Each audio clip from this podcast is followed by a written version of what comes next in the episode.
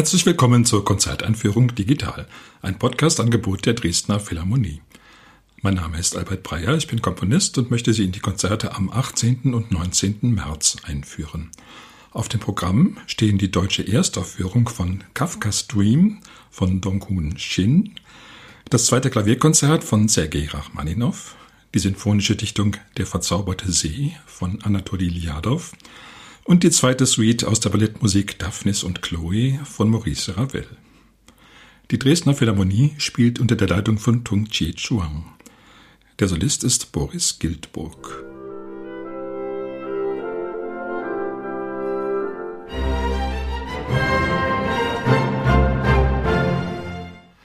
Musik und Traum, da besteht eine ganz enge Verbindung Musik lädt ein zum Träumen. Sie ist selber vielleicht nur ein Traum, allerdings ein Traum, der ganz eigenen Gesetzen folgt. Diese Gesetze haben mit der sogenannten Realität vielleicht nicht immer furchtbar viel zu tun, aber sie funktionieren, das weiß jeder, der sich der Traumwelt der Musik einmal überlassen hat.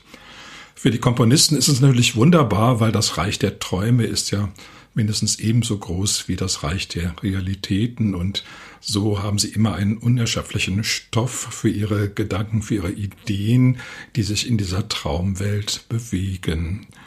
Natürlich gibt es schöne Träume, gute Träume, aber auch böse Träume, Albträume.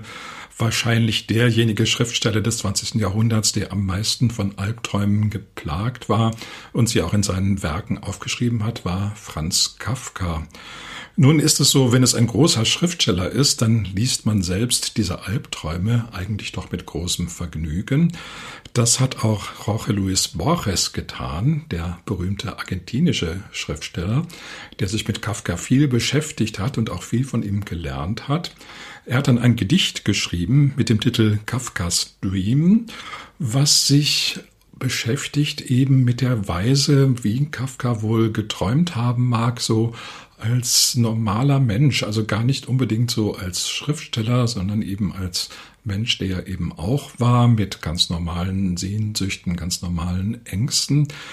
Borges behauptet, dass er dieses Gedicht selbst geträumt habe. Also es gibt da so eine Art fast unendliche Verschachtelung von Traumwelten. Borges träumt Kafka, Kafka im Gedicht träumt sich selbst. Er sieht sich also im Traum und es scheint so, dass es sozusagen fast eine Endlosgeschichte ist, wie bei der russischen Puppe. Ein Traum, darin ist noch ein Traum, darin ist noch ein Traum und so weiter und so fort.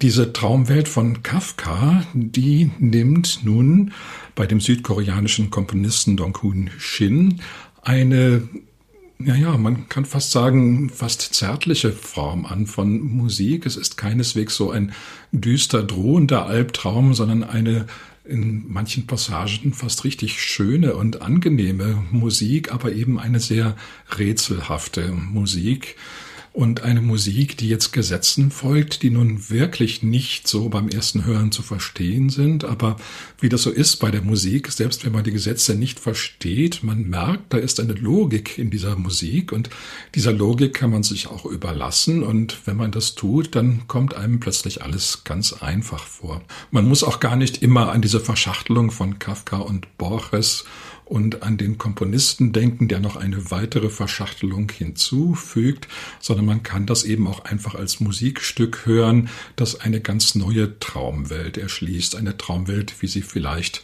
in der Musik vorher noch nicht da gewesen war.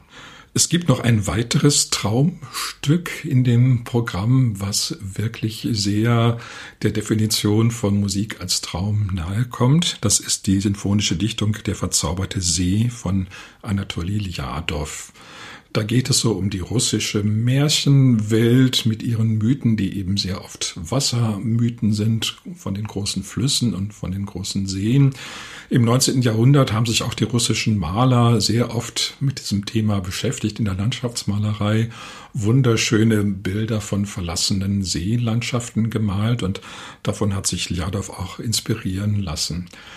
Ljadov hat so einen etwas seltsamen Ruf in der Musikgeschichte. Er gilt nun, sagen wir mal, als der mit Abstand faulste Komponist aller Zeiten.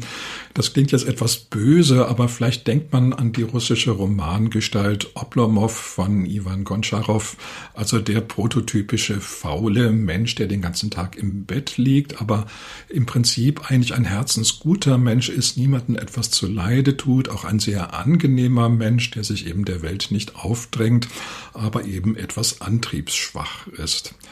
Das führte Baljadow dazu, dass er fast nur Miniaturen komponiert hat. Das ist sehr schade, weil er ein äußerst begabter Komponist war, eigentlich ein Genie, was sich aber nur in den kleinen Formen ausdrücken konnte.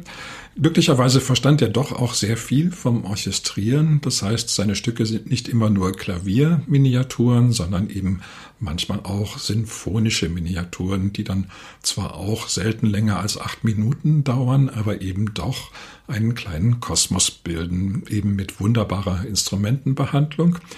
Bei dem verzauberten See, da kann man das wirklich sehr bewundern, wie Ljadov mit den Orchesterfarben spielt, wie er also die Vorstellung der Wasserfläche zum Klingen bringt und des Himmels, der sich im Wasser spiegelt.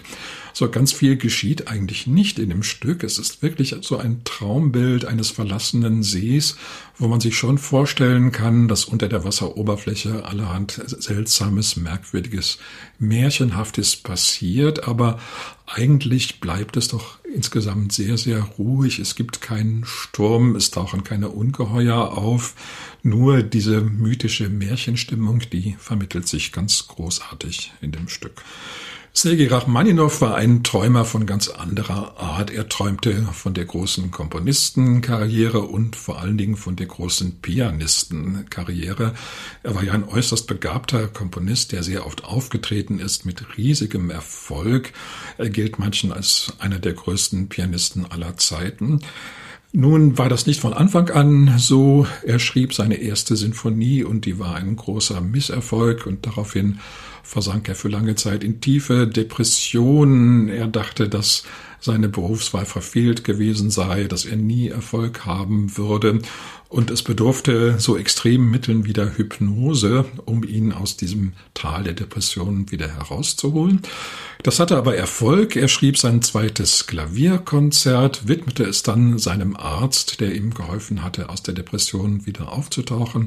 Und dieses zweite Klavierkonzert hat eigentlich seinen Ruhm für die Nachwelt begründet. Das hatte dann von Anfang an ziemlich großen Erfolg. Zunächst wurden nur zwei Sätze gespielt. Rachmaninow war da etwas vorsichtig, wollte mal sehen, ob das jetzt wirklich der Ausweg war für ihn als Komponist. Aber siehe da, das Publikum war begeistert. Dann wurde das Stück auch vollständig gespielt und das Publikum war noch begeisterter. Es ist aber auch wirklich ein sehr fantasievolles, sehr virtuoses, sehr ergiebiges Stück, wird eigentlich nur noch übertroffen von Rachmaninows eigenem dritten Klavierkonzert. Man sagt also im Volksmund Rach 2 und Rach 3. Ähm, was man da bevorzugt, das bleibt jedem selbst überlassen. Jedes dieser beiden großen Konzerte hat seine eigenen Vorzüge und Qualitäten. Rach 2, also das Klavierkonzert Nummer 2 in C-Moll, beginnt mit einer ganz wunderbaren Idee, nämlich das Klavier ist ja durchaus in der Lage, zumindest das moderne Klavier, der moderne Flügel, so Glockenimitationen hervorzubringen. Wenn man das rechte Pedal tritt und dann tiefe Töne spielt und darauf so Klangtürme aufbaut und die klingen lässt, dann hat das wirklich einen sehr starken glockenähnlichen Effekt. Das ist auch manchmal verwendet worden in Opern sogar, wenn man keine geeigneten Glockeninstrumente zur Verfügung hatte, dann nahm man einfach ein Klavier und ließ das Glocken spielen. Bei Rachmaninow ist es eben der Beginn dieses Konzerts, der diesen Glockeneffekt hat. Das bleibt natürlich nicht dabei. Es werden dann viele andere Klaviertechniken auch noch benutzt. Schnelle Passagen, Oktavenspiel, Akkordspiel, auch sehr lyrische Melodien tauchen auf, vor allen Dingen im zweiten Satz. Das ganze Stück ist eigentlich konventionell angelegt. Drei Sätze, schneller Satz, langsamer Satz, schneller Satz. Der langsame Satz ist wie meistens in solchen Konzerten sehr, sehr lyrisch und sehr empfindsam. Dafür Der letzte Satz ein echter Rausschmeißer mit einem sehr einprägsamen, schnellen Thema. Insgesamt hat dieses Konzert eigentlich alles, was man von einem spätromantischen Klavierkonzert erwarten kann. Und so war der Erfolg dann wirklich auch nicht überraschend, wobei man eben nie auch diese Vorgeschichte vergessen darf, dass Rachmaninow keineswegs so sicher war, ob das nun funktionieren würde, sondern erst vielen guten Zuredens bedurfte, um dann wirklich mit dem Stück an die Öffentlichkeit zu treten. Den Schluss des Konzerts bildet ein weiteres Traumstück. Diesmal träumt Maurice Ravel und wovon er träumt, das ist die griechische Antike. Genauer gesagt, das ist der Roman Daphnis und Chloe von Longos. Longos, ein Schriftsteller des zweiten Jahrhunderts nach Christus, der nur durch dieses eine Werk bekannt geworden ist, aber dieses Werk wurde dann sehr bekannt. Es zieht sich eigentlich in verschiedenen äh, Adaptionen durch die ganze Literaturgeschichte, die ganze europäische Literaturgeschichte es ist bearbeitet worden, es hat sehr viele auch Erweiterungen erfahren, Übersetzungen natürlich. Es sind die Gestalten aus dem Roman gemalt worden, sogar als Skulpturen gibt es Daphnis und Chloe. Und natürlich konnte da die Musik nicht fehlen. Maurice Ravel hat eine Ballettmusik geschrieben, sein längstes Werk überhaupt im Auftrag der Ballet Russe des berühmten Serge Diaghilev. Und dieses Stück ist nun ein wirklicher Traum im Sinne dessen, dass die Antike da so doch sehr idealisiert erscheint, so wie man sie sich eben geträumt hat. Das kennt man so ja eigentlich seit dem 18. Jahrhundert, der Zeit der Schäferpoesie, dass man die Antike eben sich vorstellte als ein ewig glückliches Land, wo keine großen Probleme existieren und wo die Hirten eben auf den Feldern ein gutes Leben haben und naja, fast so ein bisschen ein Traum, wie ihn heute manche Aussteiger wieder träumen, die aufs Land ziehen. Ballongos heißt das, dass die sich dann nur von Milch und Obst ernähren. Also es klingt in vieler Hinsicht auch schon ziemlich modern. Ravel allerdings hat diesen Traum auf absolut exquisite Weise geträumt. Es war für ihn ein Anlass, eine Musik zu schreiben, die eben ständig so ein bisschen archaisch auch durchaus klingt, mit so merkwürdigen Skalen wie zum Beispiel der lydischen Tonleiter, aber eben doch auch eine Musik, die in dieser Traumwelt existiert, die zum Beispiel in der Kunstrichtung des Symbolismus so um 1900 auch Darstellung fand. Also es ist doch auch gleichzeitig ein sehr modernes Stück mit der ganzen Raffinesse des Impressionismus gestaltet. Man muss ja sagen, dass der Impressionismus sowohl in der Musik als auch in der Malerei eine Kunstrichtung ist, in der es sich besonders gut träumen lässt. Vielleicht ist das für Ravel auch wirklich der Höhepunkt gewesen, diese Art zu komponieren. Wenig später brach der Erste Weltkrieg aus und danach träumte es sich nicht mehr so gut von den arkadischen Landschaften der Antike. Ravel blieb dem Stück aber treu und weil es doch etwas unpraktisch war, immer die ganze Ballettmusik zu spielen, hat er zwei Suiten daraus zusammengestellt. Im Konzert erklingt die Suite Nummer zwei, die sehr populär geworden ist. Sie enthält vor allen Dingen auch die Schlussstücke des Balletts und es ist wirklich eine Musik, naja, also die einen träumen lässt in einer Weise, die wirklich umfassend ist. Also man hat da nicht nur einen isolierten Traum, sondern eine ganze Traumwelt, eine ganze Traumantike, so ein riesiges Gebiet, in dem man auch umherwandern kann, in dem man immer Neues entdeckt und ein Gebiet eben auch, das niemand wie Ravel so überzeugend, so hinreißend darstellen konnte. Zum Abschluss noch einmal der Hinweis auf die Konzerte. Sie finden statt am Freitag, den 18. März und am Samstag, den 19. März, jeweils um 19.30 Uhr im Kulturpalast Dresden. Ich wünsche Ihnen viel Freude.